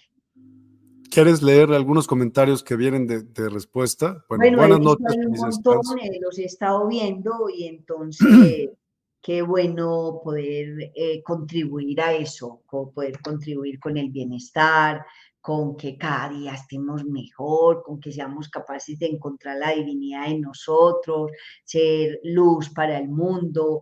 Pues qué bueno, muchísimas gracias y bendiciones. Gracias, gracias, gracias. Gracias a ti, Luz Dari. Buenas noches a todos y muchísimas gracias. Que descansen y que empiecen la semana con lo máximo que tengan. Muy, muy buenas noches. Gracias.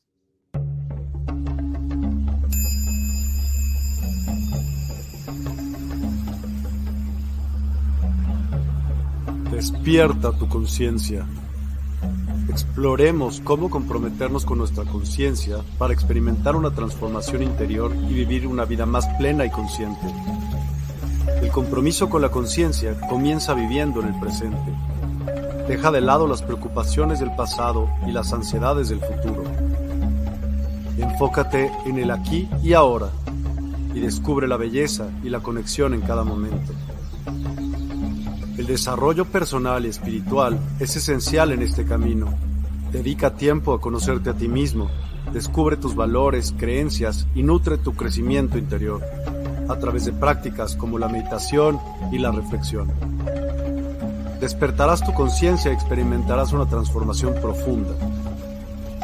El compromiso con la conciencia no se detiene en nosotros mismos, también implica conectarnos con nuestro entorno y con los demás. Cuidemos y respetemos a la naturaleza, establezcamos relaciones significativas, practiquemos la empatía y la compasión. Juntos podemos construir un mundo más consciente y equilibrado. Únete a nuestra comunidad en Despierta. Participa en nuestros programas en vivo, donde descubrirás enseñanzas inspiradoras, técnicas de meditación y conversaciones reveladoras.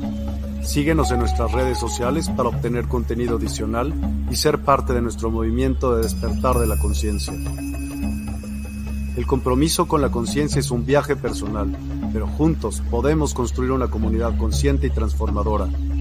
Es hora de despertar tu conciencia y marcar la diferencia en tu vida y en el mundo.